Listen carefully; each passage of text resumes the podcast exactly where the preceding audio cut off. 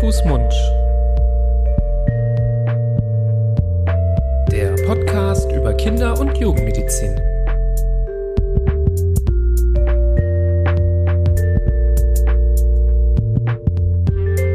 So, ihr Lieben, herzlich willkommen zu einer neuen Folge Hand, Fuß, Mund. Hallo, lieber Florian. Hallo, Nibras. Wie geht es dir?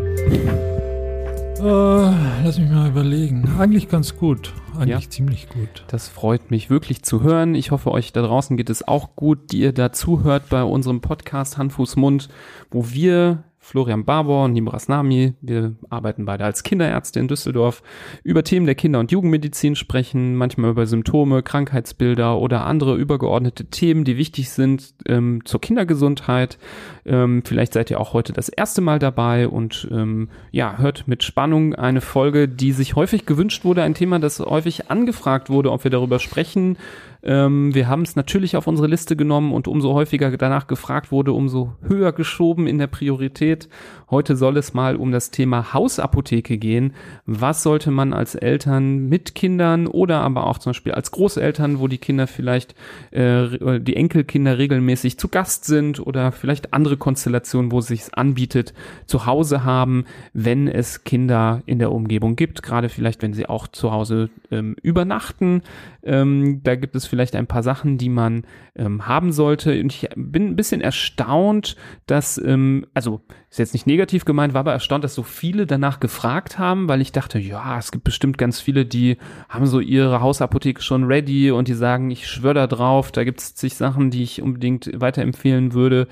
Und was mich auch erstaunt hat, wenn man jetzt zum Beispiel, ich habe mal aus Spaß geguckt, was denn so empfohlen wird, wenn man so durchs Internet geht, weil wir ja immer sagen, dass der Wust des Internets ist manchmal auch ein bisschen gefährlich, weil da ziemlich viel Kram steht, ähm, war ich wirklich überrascht, wie umfangreich die Listen teilweise sind, gerade was das Arsenal an Medikamenten angeht, die man angeblich zu Hause wie so äh, in Reihe gestaffelt ähm, stehen haben soll, griffbereit. Das fand ich auch wirklich ein bisschen heftig, muss ich sagen, weil ich äh, vorab gedacht habe ähm, oder vorab mich auf äh, das Thema heute vorbereitet habe und einfach selber eine Hitliste geschrieben habe, was ich denke, wenn die mich jetzt Eltern fragen würden, was ich denen empfehlen würde und habe mal geguckt, ähm, wie viel Prozent davon taucht in anderen Listen auf und dann habe ich gesehen, ja, meine Sachen tauchen auch in anderen Listen auf, machen aber häufig nur 30 Prozent oder 50 Prozent der Listen aus, die ich im Internet gefunden habe. Die sind viel, viel umfangreicher und ich glaube, das ist gar nicht mal so gut. Hm. Ey, dieser Job, den ich gerade hab, ich komme ja menschlich total gut an, aber beruflich komme ich mal gar nicht weiter. Mach's doch besser. Mit einem Job bei SOS Kinderdorf machst du nicht nur einen Job, sondern du kannst wirklich etwas bewirken. Du kannst dich weiterbilden und kommst beruflich voran. Bewirb dich jetzt auf einen von vielen Jobs. SOS Kinderdorf. Mach's doch besser.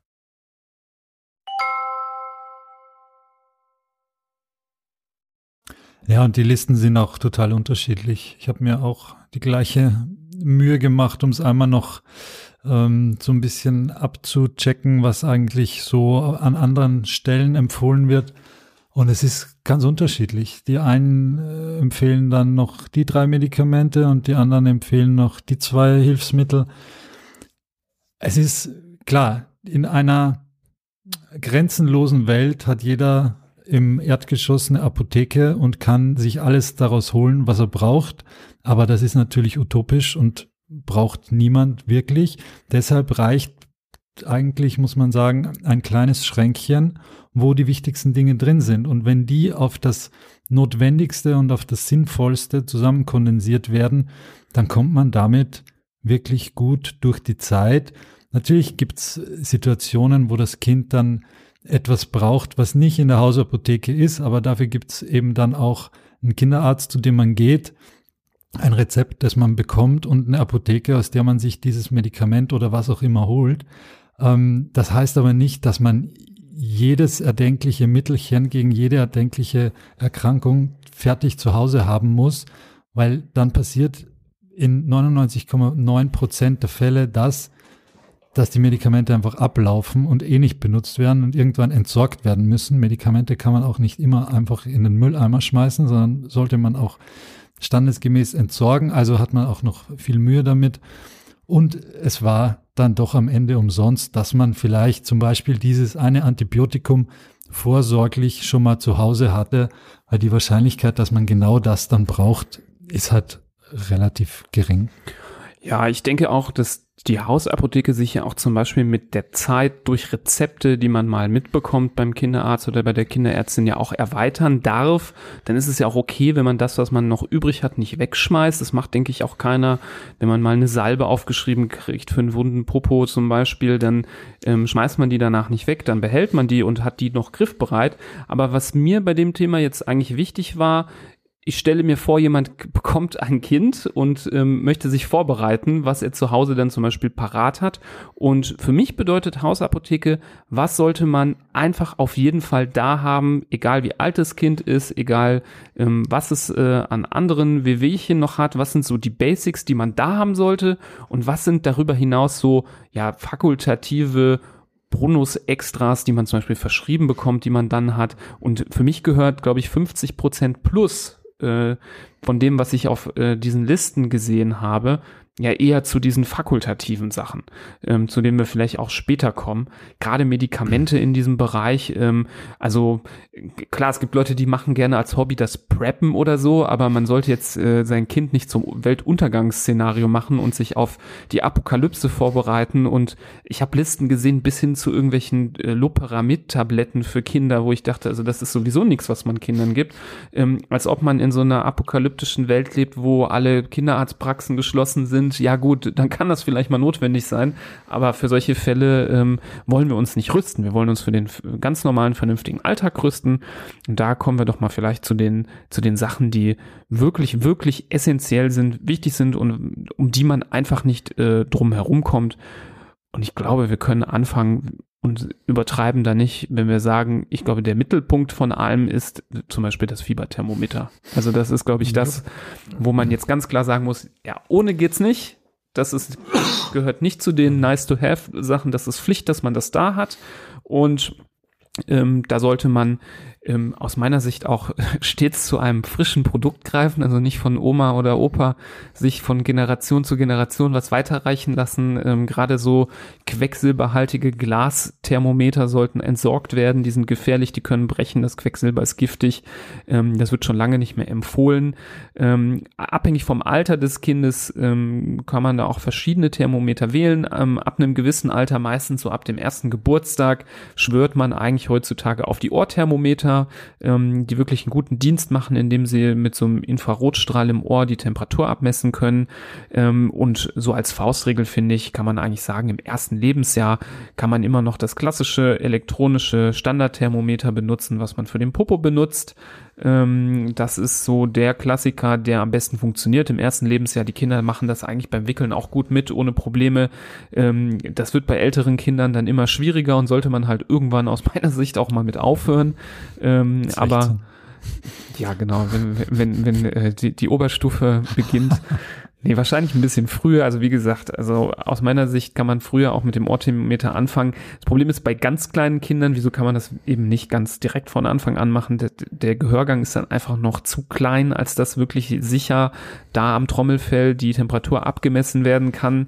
Ähm, aber ab ähm, dem Alter ähm, so ab dem ersten Geburtstag äh, ist das in der Regel gut möglich. Ist keine Pflicht, man kann auch noch das zweite Lebensjahr gut mit dem äh, Pro-Thermometer arbeiten, aber ich denke, irgendwann kann man umsteigen. Und was wir, glaube ich, auch schon mal in einer anderen Folge gesagt haben über Fieber, ich finde diese Hautthermometer oder an der Stirn, wo man so ohne Berühren misst, äh, ziemlich ein Mist. Also die sind ziemlich ungenau. Ich kann mich noch erinnern, wie wir früher mal in der Klinik die bekommen haben als revolutionär, muss man nur noch so an die Stirn halten und dann haben wir einfach an uns gegenseitig mal die Temperatur gemessen, so dreimal gebeamt und dreimal völlig unterschiedliche Werte bekommen. Und es ist nicht selten so, dass kind, äh, Eltern mit Kindern zum Beispiel nachts in die Notaufnahme kamen und gesagt haben, mein Kind hat 40 Fieber. Ähm, und dann haben wir mit dem Ohrthermometer gemessen, es waren doch nur 38,5. Und dann hat die Mama ihr von zu Hause mitgebrachtes Thermometer genau danach wieder dran gehalten und es zeigte dann 40,5 an. Also da muss man schon mit vorsichtig sein. Da gibt's bestimmt vielleicht auch den ein oder anderen Porsche unter den Stirnthermometern, der vielleicht doch ganz gut ist. Aber die sind, glaube ich, auch ziemlich teuer. Also das muss, glaube ich, nicht unbedingt sein. Mhm.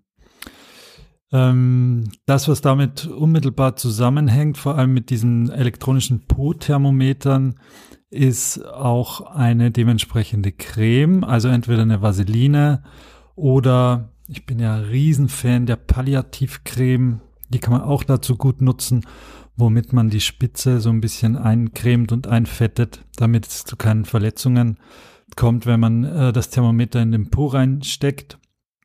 Ähm, das ist der nächste Punkt, der gleich daneben stehen sollte, neben dem Thermometer.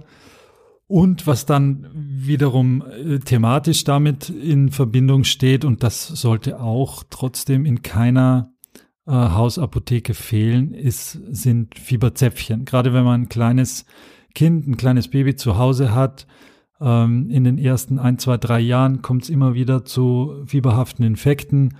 Und wenn man dann erst vielleicht auch abends oder nachts, wo man vielleicht mit dem Kind alleine ist, dann erst ausrücken muss und in die Apotheke muss und Fieberzäpfchen holen muss und das Kind fiebert da fröhlich vor sich hin. Das kann man gut damit vermeiden, dass man sich eben für die jeweilige Gewichtsklasse äh, ein entsprechendes Produkt ähm, da anschafft. Das, ob das jetzt Paracetamol oder Ibuprofenzäpfchen sind, ist eigentlich egal. Da muss man nur ein bisschen aufpassen mit der, mit der Berechnung der Dosis, je nach Gewicht. Das steht aber auch auf den Verpackungen grob drauf, auch wenn man da als Arzt immer ein bisschen eine andere äh, Sichtweise hat. Aber das ist zur Orientierung schon mal nicht schlecht. Und wenn man diese, da braucht man wieder diese Creme dafür oder die Vaseline, damit man die kleinen U-Boote da in das Kind reinbekommt. Aber dann ist man schon mal für den Fall, dass plötzlich 23 Uhr, Kind schreit auf, man geht hin, es glüht, dann kommt man schon mal, kann man schon mal was tun, wenn man äh, die das Symptom Fieber auch richtig einschätzt natürlich. Das ist auch eine unserer oder die allererste Folge von uns Fieber, die auf die äh, möchte ich hiermit verweisen. Es man muss schon wissen, was man tut und man muss das Kind natürlich auch kennen äh, wie es reagiert und warum es da gerade Fieber hat. Aber wenn man das einschätzen kann, dann äh, sollte man auch das Fieber bekämpfen. Ja, super, dass du hier direkt den Bogen schlägst zum fiebersenkenden Medikament. Vielleicht, wenn man es weiterfasst, ähm, kann es auch natürlich mal ein Saft sein oder bei älteren Kindern auch eine Tablette. Aber was ich da hier nochmal betonen wollte, aus meiner Sicht ist ähm, ein fiebersenkendes Medikament wirklich bei einem gesunden, ansonsten gesunden Kind das einzige Arzneimittel, was man wirklich auf Lager haben sollte in der Hausapotheke. Ich denke, alles weitere ist fakultativ und muss nicht vorher groß angeschafft werden, nur weil man ein Kind bekommt oder weil mein Kind irgendwie den einen Infekt hat, rüste ich mich für die nächsten sieben, acht anderen Arten. Natürlich gehören die Sachen, die wir gleich vielleicht nennen, dazu, die man so nach und nach aufstockt, wenn man sie rezeptiert bekommt. Wie gesagt, die gehören aber aus meiner Sicht nicht zu diesem Grundstock der Hausapotheke. Da ist das fiebersenkende Medikament, Paracetamol oder Ibuprofen ähm, oder vielleicht auch beides, äh, je nachdem. Manchmal hat man zwei Kinder und das eine verträgt das besser oder reagiert auf das besser und das andere auf das andere, aber in der Regel klappt beides gut. Ähm, das Einzige, was man da haben sollte, was man auf Lager haben sollte, wo man, wenn es leer ist, auch wenn es dem Kind gut geht, ein neues besorgen sollte, weil das macht die Hausapotheke aus, dass man Dinge, die alle sind, dann auch aufstockt, auch wenn es dem Kind gut geht. So, äh, so verstehe, ist mein Verständnis davon. Vielleicht noch zu dem Thema fiebersenkendes Medikament nochmal der Hinweis, auf keinen Fall Aspirin benutzen. Aspirin ist kein geeignetes fiebersenkendes Medikament oder Schmerzmittel für Kinder. Ähm, es gibt da eine sehr gefährliche Nebenwirkung, die bei Kindern sehr, sehr selten auftreten kann. Ähm, den meisten würde wahrscheinlich nichts passieren, wenn sie Aspirin zu sich nehmen, aber es ist dennoch für Kinder ungeeignet und wird nicht empfohlen, also davon absehen. Grundsätzlich auch bitte niemals Medikamente aus der erwachsenen Hausapotheke bei Kindern einsetzen, nur weil man meint, ja, ich habe ja noch was da, ich habe da die ähm, blödesten Sachen erlebt, von Überdosierungen vom Paracetamol bis hin zu ähm, Kinder, die nicht mehr wach geworden sind, weil sie eine erwachsenen Womex-Tablette bekommen haben als äh, äh, Kleinkind zum Beispiel.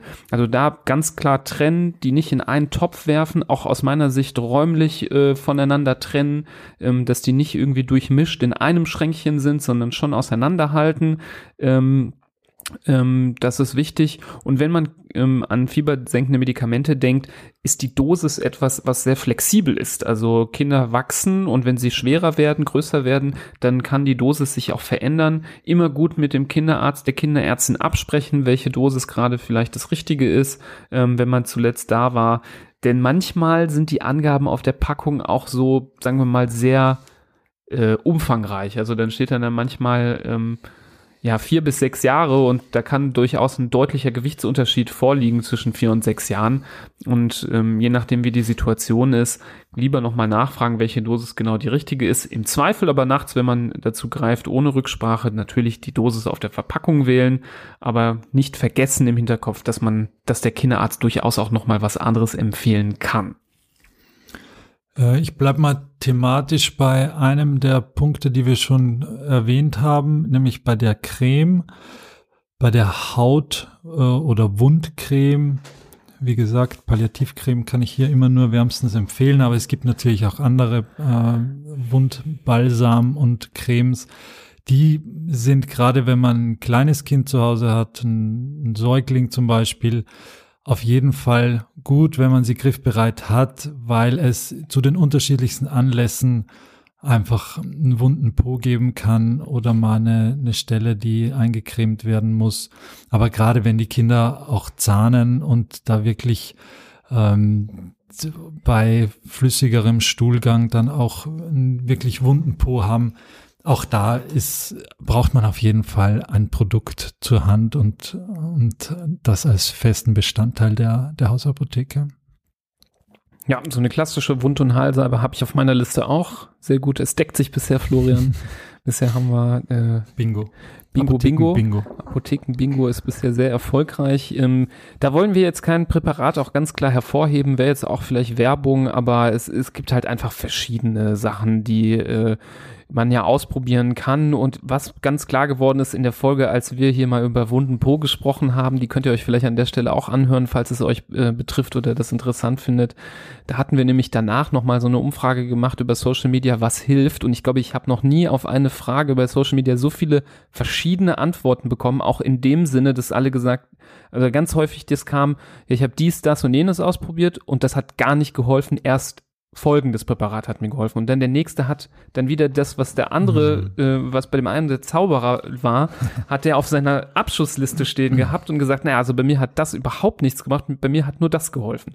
Und so weiter und so fort. Also ich glaube, es gab kein Medikament oder keine Salbe, die sich da hervorgehoben hat, sondern ich glaube, da muss man ähm, einfach ausprobieren. Man kann vielleicht mit den Standardsachen, die man so mal gehört hat, vielleicht anfangen und sich dann durchprobieren, wenn man das Gefühl hat, ähm, das funktioniert nicht. Und dann kann man aber aus meiner Sicht auch die Salben, die vielleicht äh, eher weniger hilfreich waren, auch irgendwann entsorgen und nicht irgendwie 20 verschiedene angebrochene, halb ausgelutschte Salben da im Schrank liegen haben.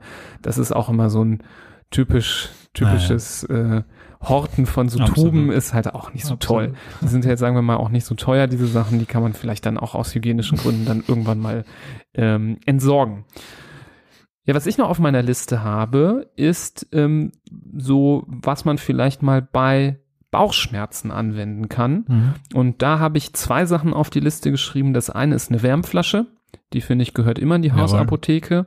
Und das zweite ist ein ähm, angenehmes Öl womit man einen Bauch massieren könnte. Kümmelöl zum Beispiel. Kümmelöl, es gibt, glaube ich, Leute, die benutzen gerne ähm, Mandelöl zum mhm. Beispiel. Das ist auch gar nicht mal schlecht für die Haut, aber kann man kann auch ange angenehm sein. Und da, ähm, wo wir gerade von der Welt der Salben gesprochen haben, können wir auch über die Welt der Öle ähm, philosophieren. Sag doch mal, was ist denn euer Öl? Genau. Da gibt's bestimmt auch, wenn wir eine Umfrage machen würden, ähm, etliche Sachen, die dabei rauskommen. Am Ende des Tages muss man das ausprobieren, ähm, was gut funktioniert, auch vielleicht, was das Kind angenehm findet, was man vielleicht selber auch gerne riecht, wenn man das benutzt. Ähm, nicht selten ähm, wird ja auch dann, wenn man den Bauch massiert, ordentlich gefurzt. Und dann kann das auch mal sein, dass der Duft keine so untergeordnete Rolle spielt von dem Öl. Deswegen kann man da auch durchaus was äh, auswählen, was man selber sehr angenehm findet.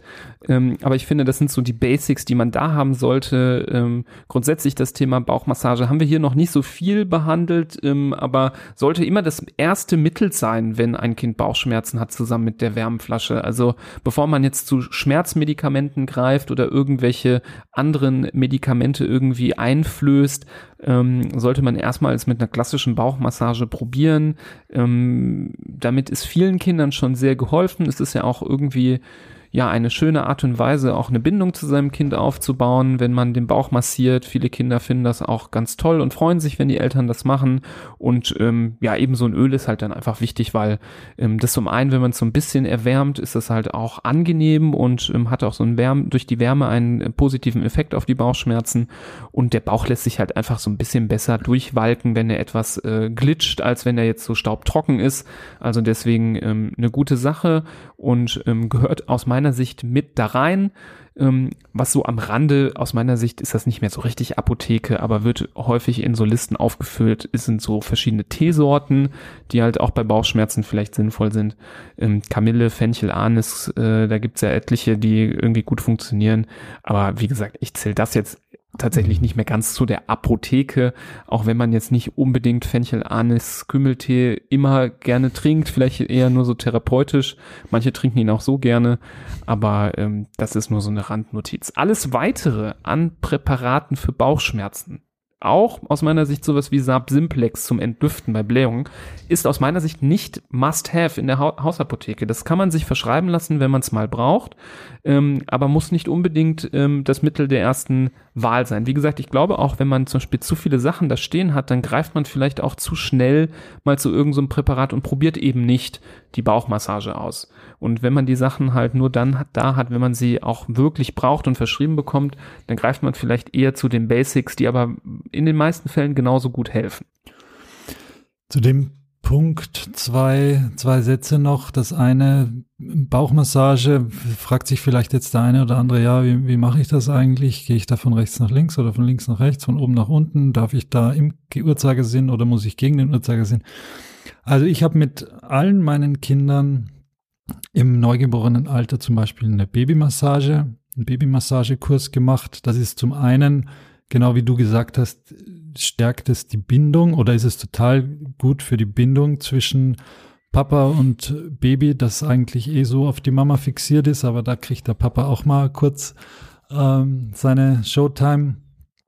Und das andere ist, also ich glaube, ich habe von meinen Kindern keinen Satz so oft gehört insgesamt wie ich habe Bauchschmerzen. Das, die Kinder haben einfach von Anfang an bis ja bis ins äh, Vor oder ins Schulalter, sagen wir mal, ist, sind Bauchschmerzen Ausdruck von allem Möglichen. Am Anfang sagen sie, sie haben Bauchschmerzen, wenn sie aufs Klo müssen. Dann haben sie Bauchschmerzen, wenn sie zu viel gegessen haben. Sie haben Bauchschmerzen oder sagen sie haben Bauchschmerzen, wenn sie Hunger haben. Also äh, jegliche Regung im Bauch wird als zunächst mal als Bauchschmerz wiedergegeben und es dauert halt eine gewisse Zeit, bis das Kind die Erfahrung macht, okay, das ist gar kein Bauchschmerz, sondern ich habe Hunger. Okay, Papa, ich habe Hunger. Gut, dann ändert sich das, aber bis zu der Zeit hört man den Satz wirklich andauernd und es ist ein wichtiges Thema und ein Riesenthema und ich stimme dir vollkommen zu, dass äh, auch alles andere, es gibt ja auch Kümmelzäpfchen und was weiß ich was und natürlich auch diese Absimplex, die du genannt hast. Die, das muss nicht sein, wenn man wirklich ein Kind hat, das zu solchen Beschwerden neigt, dass es wirklich immer einen richtig geblähten Bauch hat und äh, da pupst wie ein Weltmeister und dann, dann kommt man dahin mit Hilfe des, äh, des Arztes wahrscheinlich, dass man sagt, okay, bei, bei, bei meinem Kind ist es schon sinnvoll, wenn ich das ab und zu anwende. Aber das ist jetzt nichts, wo jeder, der das hört, zur Apotheke laufen sollte und sich dies oder das holen sollte, weil die meisten brauchen es eben doch nicht und vieles ist mit der guten alten Massage vielleicht und ein bisschen Zuwendung dann äh, zu regeln. Ja, also es gibt ja, denke ich mal, nicht die eine Hausapotheke, sondern jedes Kind hat quasi wahrscheinlich seine individuelle. Aber was wir hier besprechen wollten, ist einfach wirklich so der Grundstamm, der für alle Kinder zählt. Und alles, was dann so an Plus noch draufkommt für Einzelfälle, ist ja auch völlig legitim. Wie gesagt, wenn es ein Kind gibt, wo man sagt, also da muss Saab Simplex her. Das bringt so viel, das Kind hat so mhm. viel Luft im Bauch, da hilft leider die Bauchmassage auch nicht vollumfänglich. Mhm. Ja klar, gehört dann Saab Simplex bei diesem Kind auch zur Hausapotheke dazu. Mhm. Aber bei anderen Kindern nicht unbedingt. Und deswegen gehört es aus meiner Sicht nicht auf diese Liste zum Beispiel. Mhm. Was auf jeden Fall auf die Liste gehört, ähm, ist ähm, ja so ein gewisser kleiner kleines Unterrepertoire der Hausapotheke, das sich mit dem Thema Verletzungen auseinandersetzt. So ein kleines Erste-Hilfe-Set, ähm, wo zum Beispiel Kompressen drin sind, wo Pflaster drin sind, wo Binden drin sind, ähm, wo auch vielleicht mal eine Schere, die zum Schneiden eines Verbandes äh, geeignet ist, drin ist, wo vielleicht mal eine Pinzette mit dabei ist, womit man mal einen Splitter oder eine Scherbe irgendwo rausziehen kann. Handschuhe auch, ähm, die man anziehen kann, wenn man da einen Verband ansetzt oder eine Wunde ja möglichst sauber behandeln möchte oder erst versorgen möchte, bevor man in die Klinik fährt. Und natürlich auch ein Desinfektionsmittel, ähm, was Kinder geeignet ist. Das ähm, ist so aus meiner Sicht auch zum Beispiel in Form eines äh, Sets zu bekommen. Da gibt es ja auch verschiedene Sets, die angeboten werden. Ähm, wir empfehlen hier immer, äh, das machen wir gerne, auch wenn wir natürlich nicht dafür bezahlt werden, zum Beispiel die Kindernotfallbox von Dr. Till. Da ist eigentlich immer alles drin, womit man ähm, so im Alltag mal rechnen kann. Die ist kostengünstig, die ist kompakt, die kann man gut ähm, verstauen und ähm, da sind, äh, sind auch, glaube ich, Gummibärchen drin für, für, für die traurigen Momente. Also das ist auch irgendwie schön, dass man dran gedacht hat. Und ähm, das ist kein kommerzielles Projekt, ähm, die Dr. Till Notfallbox, sondern ähm, ein großer Teil des Geldes wird gespendet und ein anderer großer Teil wird für Forschungszwecke ähm, verwendet, also Forschung die ähm, Kinderkrankheiten in Zukunft äh, besser heilen soll. Also ähm, auch das ganze Geld, was dann ähm, ausgegeben wird für eine solche Box, ist wirklich gut, gut angelegt. Ähm, und eine solche, eine solche Set darf aus meiner Sicht nicht fehlen. Sollte aber, wie gesagt, auch klein und handlich sein, dass man sie vielleicht auch für den Urlaub einfach aus dem ähm, Schränkchen holt und direkt mit einpackt und eben nicht irgendwie kistenweise Sachen irgendwie schleppen muss. Ähm, alles, was dann, glaube ich, in so eine kleines Täschchen nicht mehr reinpasst, gehört aus meiner Sicht dann auch nicht mehr zur Hausapotheke dazu. Hm. Die Pflaster vor allem in unterschiedlichsten Größen auch. Das geht von einem Mini-Pflaster, wenn die Zweijährige mal auch ein Pflaster will, nur weil der Große sich wehgetan hat und reicht bis hin zu richtigen aufgeschlagenen Knien und, und aufgeschürften Ellbogen, wo man dann größere Exemplare braucht dafür. Das ist, das muss sicherlich auch immer wieder erneuert werden und aufgestockt werden, weil da der Verbrauch bei ähm, den Kleinen natürlich groß ist. Ein Punkt, der vielleicht, ich weiß nicht, ob sich das deckt mit unseren beiden Listen, aber was auf meine Liste noch draufkommt oder was da drauf steht, ist ein Nasensauger. Und das hätte ich wahrscheinlich vor meinem ersten Kind auch nicht gedacht, aber gerade wenn man Neugeborenes zu Hause hat oder ein Säugling zu Hause hat, ähm, das, da kommt immer wieder mal zu so kleinen Infektionen, zu Rotzereien. Gerade die Kleinen, wenn sie noch an der Brust trinken oder Flasche trinken, sind sie ja sehr auf die Nasenatmung angewiesen. Und wenn da durch so eine Infektion oder Erkältung ordentlich Rotz oder sonstiges in der Nase hängt, dann macht es das ganz schön schwierig für die Kinder, ihre Flasche zu sich zu nehmen oder an der Brust zu trinken. Und wenn man da ein gutes Stück zu Hause hat, eines Nasensaugers, dann kann man die Kinder da relativ zügig von diesem Pfropf befreien und dann funktioniert die Atmung gleich viel besser und dann funktioniert alles besser. Es gibt da so Pipettenartige, wo man mit Daumen und Zeigefinger so einen Blasebalg zusammendrückt und dadurch einen Unterdruck erzeugt und dann äh, da was rausziehen kann, die finde ich nicht so gut, weil man das nicht so gut den Druck oder den Sog nicht so gut steuern kann. Ähm, es gibt auch welche, die einfach so ein Mundstück haben, wo man dass man selbst in den Mund nimmt und dann durch Einatmen der Luft und durch Ansaugen aus dem Schlauch da sehr gut do dosieren kann, wie viel man aus der Nase des Kindes da, äh, wie viel Sog man da anwendet. Und die finde ich eigentlich besser, weil sie so, ähm, weil man es besser erfüllen kann, welchen, welchen Sog man jetzt aufwendet. Haben die so einen Filter oder gibt's, muss man aufpassen, wie fest man saugt? Es ist kein Filter, aber es ist ein langer Schlauch.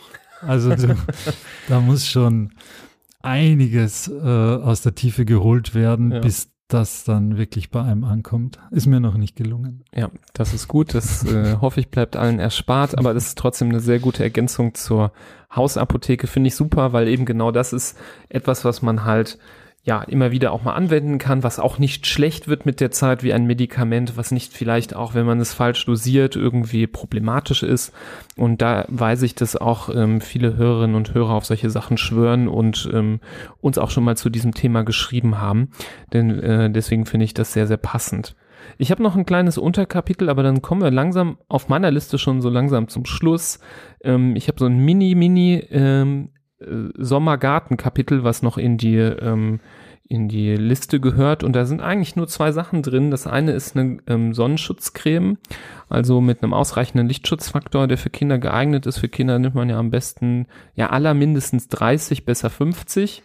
Ähm, die sollte man immer da haben, denn äh, das ist, also ich kann mir keine Konstellation vorstellen, wo man die nicht mal griffbereit haben muss, wenn die Kinder auf dem Balkon, auf die, auf die Terrasse, in den Garten gehen oder man äh, kurzfristig irgendwie in, in den Park geht oder woanders hin in die Natur, dann ähm, muss man die immer dabei haben und auch immer zu Hause haben, um die Kinder am besten auch bevor man rausgeht schon einzuschmieren noch zu Hause. Ähm, und das zweite, was ich denke, was unbedingt dazugehört, ist auch so ein Werkzeug, womit man eine Zecke entfernen könnte. Ähm, auch das ist eher so ein sommerliches Thema, holt man sich selten auf dem Weihnachtsmarkt so eine Zecke. Ähm, deswegen habe ich das mit in die Sommer, in das Sommerset getan. Da gibt es unterschiedliche Techniken, es gibt äh, Zeckenzangen, es gibt Karten. Ich bin ja großer Fan vom Zeckenlasso. Das finde ich ja super. Ähm, ich erinnere mich. Da gibt es jetzt keine klare Empfehlung, wo ich sage, das müsst ihr unbedingt haben. Ähm, verschiedene Maßnahmen haben bei äh, verschiedenen Leuten verschiedenen Erfolg. Also manche schwören auf das eine, manche auf das andere. Wie gesagt, ich finde das Lasso ganz besonders cool.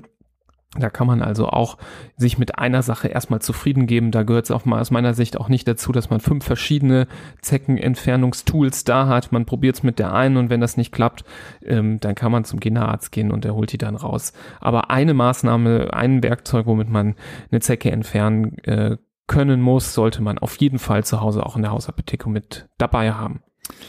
Ja, was für dich das Zeckenlasso ist, ist für mich der Läusekamm. Ähm, ich weiß, du belächelst das wieder und äh, wirst es wahrscheinlich nicht in deine Hausapotheke aufnehmen, aber in meiner muss es schon sein. Und äh, man kann sich hierzu auch unsere Folge über die Läuse anhören, wo relativ klar rauskommt, dass es immer wieder mal vorkommen kann, dass man zumindest auf die Suche gehen muss nach Läusen. Also es heißt ja nicht, dass man Läuse hat, aber wenn jetzt zum Beispiel im Kindergarten oder äh, in der Krabbelgruppe ein Kind Läuse hat, dann ist, dann muss jeder, der damit in Berührung kommt, nämlich das eigene Kind, aber auch man selbst, äh, sich einmal die Haare nass durchkämmen oder durchkämmen lassen und schauen, ob da irgendwo Nissen oder lebende Läuse herumhüpfen. Die hüpfen ja nicht, aber ähm, äh, herumkrabbeln. Und dafür ist es gut, wenn man schon so einen Läusekamm zu Hause hat. Den gibt's aber spätestens äh, beim ersten Verdacht dann, wenn man sich aus der Apotheke oder beim ersten Befall, wenn man sich aus der Apotheke auch so ein Mittel dann mal holen muss, dann sollte man sich den, den Läusekamm für weitere Episoden und ähm, Aufeinandertreffen auf jeden Fall aufbewahren und fürs nächste Mal äh, dann griffbereit haben. Ja, ist okay, da bin, da bin, ich mit einverstanden, dass wir das noch mit in die, in die so Hausapotheke mit aufnehmen, gerade wenn ich mir vorstelle, dass man ja auch mal präventiv nachgucken muss und da dann auch wirklich was braucht, worauf man sich verlassen kann, dann hast du vollkommen recht, dann gehört das auch mit in die Hausapotheke dazu.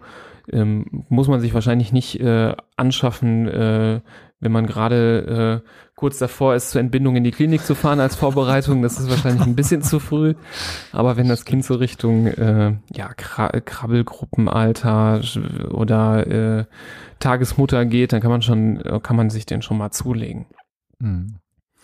Aus meiner Sicht wäre es das erstmal. Und ich hoffe, dass das auch viele Hörerinnen und Hörer etwas beruhigt, die vielleicht gedacht haben, man braucht ein riesiges Arsenal an mhm. Möglichkeiten.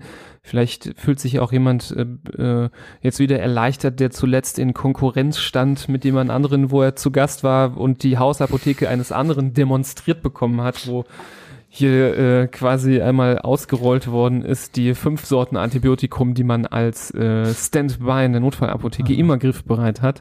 Ähm, nee, so soll das auf jeden Fall nicht sein. Vielleicht fällt euch noch was ein, wo ihr denkt, also nee, hm, das habe ich jetzt hier noch vermisst. Aber dennoch glaube ich, ist es eine vernünftige und so in dem Maße ausreichende Liste erstmal, die wir hier zu, zu, äh, zustande gebracht haben.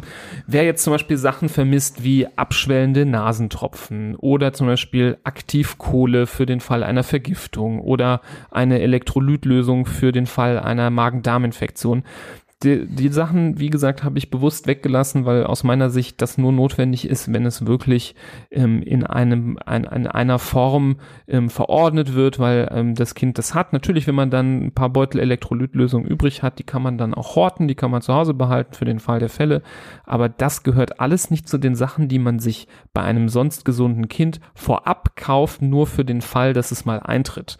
Irgendwann tritt es vielleicht äh, ein. Ich glaube, es gibt kein Kind, was nicht irgendwie eines dieser Sachen, die ich gerade aufgezählt habe, Aktivkohle jetzt mal raus. Ich hoffe, das passiert nicht, weil das ist schon eher was für, für eine Vergiftung. Aber ähm, irgendwelche abschwellenden Na Nasentropfen, Saab Simplex, Elektrolytlösungen oder Antibiotika, ähm, jedes Kind wird es mal irgendwann brauchen. Ähm, eines davon zumindest. Ähm, aber man braucht es nicht auf Halde zu haben, auf Vorrat zu Hause.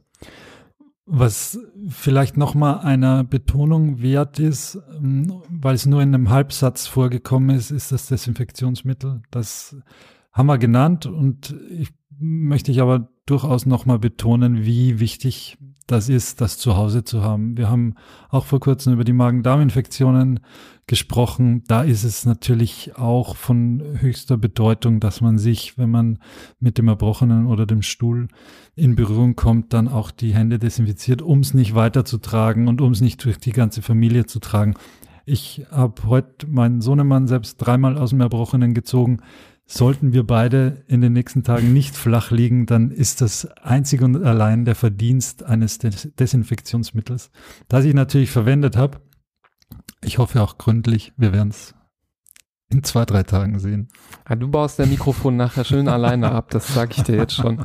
Aber ähm, ja, das werden wir sehen. Das kann man leider immer nur erst mit der Zeit rausfinden, Ja, ob das äh, geholfen hat oder nicht. Mhm. Also was ich noch betonen wollte, ich ähm, habe auch noch mal gesehen, bitte passt auf mit Angeboten so aus dem Internet, wenn man Hausapotheke googelt. Ich habe da so Kollektionen.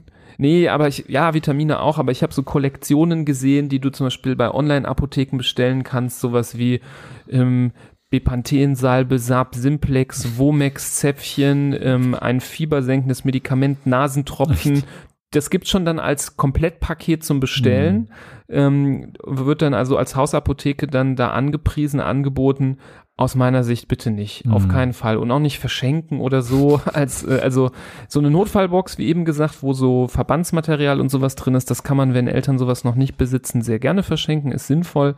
Aber bloß nicht diese Medikamentenboxen irgendwie kaufen ähm, als äh, Hausapotheke. Also ich bin ziemlich sicher, dass man am Ende des Tages die Hälfte davon irgendwann wieder wegschmeißen muss und ähm, die andere Hälfte vielleicht höchstens einmal benutzt hat und dann drei Viertel der Packung noch rumliegt. Ähm, also da ähm, nicht einfach so mit Kanonen auf Spatzen schießen. Und ähm, was ich auch gesehen habe, sind so Sachen, solche Täschchen, die man so aufsippen kann mit 20 äh, verschiedenen ähm, Globuli zum Beispiel. Ähm, zu dem Thema auch nur der Verweis auf unsere Folge zur Homöopathie. Da haben wir auch viel drüber gesprochen. Ähm, ich verbiete es keinem natürlich zu Hause irgendwie eine Packung Arnika-Kügelchen irgendwie zu haben und die auch einzusetzen unter der Kenntnis, dass das kein Wundermittel ist, sondern ähm, wahrscheinlich vor allem den Placebo-Effekt bedient. Aber eben diese Kollektion an 20 verschiedenen ähm, Globuli, die für, angeblich für verschiedene Zwecke dann geeignet sind, das ist auch dann irreführend und wir hatten das auch in der Folge mit den ähm, über die Homöopathie gesagt, für Kinder auch irgendwie blöd, wenn die immer das Gefühl haben, egal was ist, muss ich jetzt was nehmen. Selbst wenn man sich irgendwie nur einen blauen Fleck geholt hat oder aufs Knie gefallen ist. Ähm, es gibt für jeden Zweck auch ein Globuli, was angepriesen wird.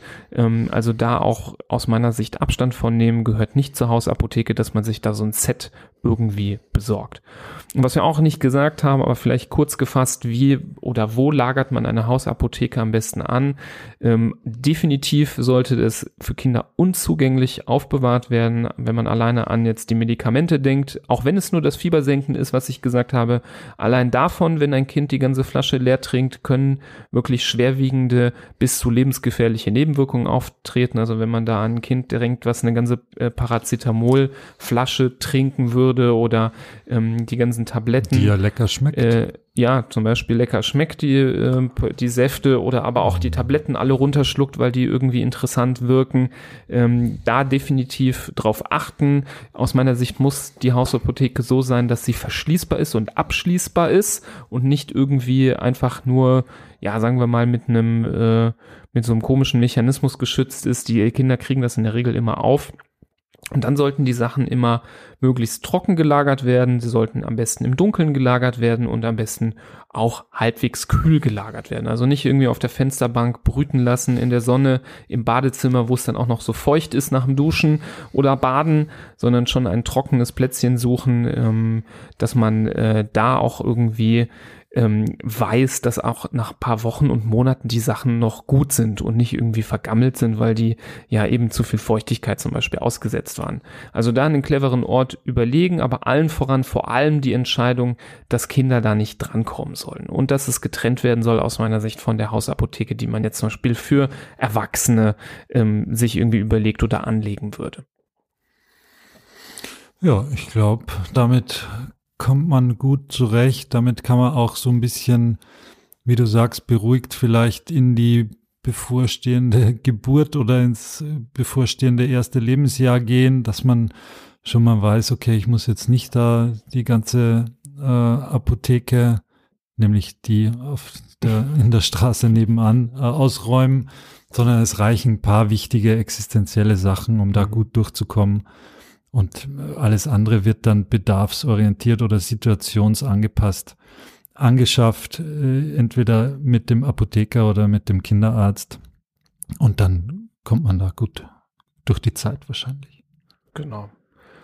Falls ihr dennoch denkt, ui, also jetzt diese Sache, die hätte ich unbedingt jetzt hier noch hören wollen, dann sagt uns Bescheid, schreibt uns eine Mail an info.handfußmund.de, sagt uns, was wir hier aus eurer Sicht vielleicht vergessen haben. Ähm, leitet die Folge sehr gerne weiter, falls ihr andere Eltern kennt, die vielleicht vor der Frage stehen, vielleicht äh, Mütter, die noch schwanger sind, die sich überlegen, was brauche ich überhaupt, was muss ich irgendwie anschaffen, bevor mein Kind nach Hause kommt. Ähm, oder vielleicht demjenigen, der äh, zuletzt geprotzt hat mit seiner vollgepackten Garage voller Medikamente und was weiß ich alles, nochmal jetzt ähm, als, äh, ja, vielleicht kleine Aufklärung, ähm, dass es vielleicht doch nicht so viel sein muss. Vielleicht beruhigt das den einen oder anderen ja dann doch nochmal. Ähm, mein Auto, meine Yacht, meine Hausapotheke. Meine Hausapotheke, genau. Ja, genau. Hier ist der Schlüssel zu, zu meiner Hausapotheke. Und hier ist der Butler, der in meiner Hausapotheke wohnt und nach dem Rechten schaut. Ähm, genau. Also da auch gerne die Folge weiterleiten. Hört auch mal gerne in unsere anderen Folgen rein. Wir haben ja hier auf ein paar verwiesen. Das war jetzt ja auch so ein bisschen eine Schnittstelle zwischen verschiedenen anderen Themen, die wir hier schon mal besprochen haben. Wir haben auch schon mal eine Folge mal im Sommer letzten Jahres gemacht über die Reiseapotheke. Die war so ein bisschen anders bestückt. Ähm, da gibt es auch viele große Überschneidungen. Da hatten wir aber noch auf so ein, zwei andere Sachen, glaube ich, auch hingewiesen, die man dafür ganz gut gebrauchen kann. Also da ähm, gerne nochmal reinhören, wenn ähm, da eine Reise mal irgendwie ansteht bei euch. Und ähm, ja, wenn sonst andere Vorschläge noch sind oder konstruktive Kritik, lasst es uns wissen. Hinterlasst uns gerne eine Bewertung bei iTunes oder anderem Portal eurer Wahl. Das hilft uns auch besser gesehen zu werden. Und ähm, ja, wir würden uns freuen, wenn ihr auch weiterhin am Ball bleibt bei Hand, Fuß, Mund. Hört gerne weiter zu. Ähm, wöchentlich in der Regel gibt es die Folgen. Macht es gut, bis zur nächsten Folge. Bleibt gesund. Auf Wiedersehen. Tschüss.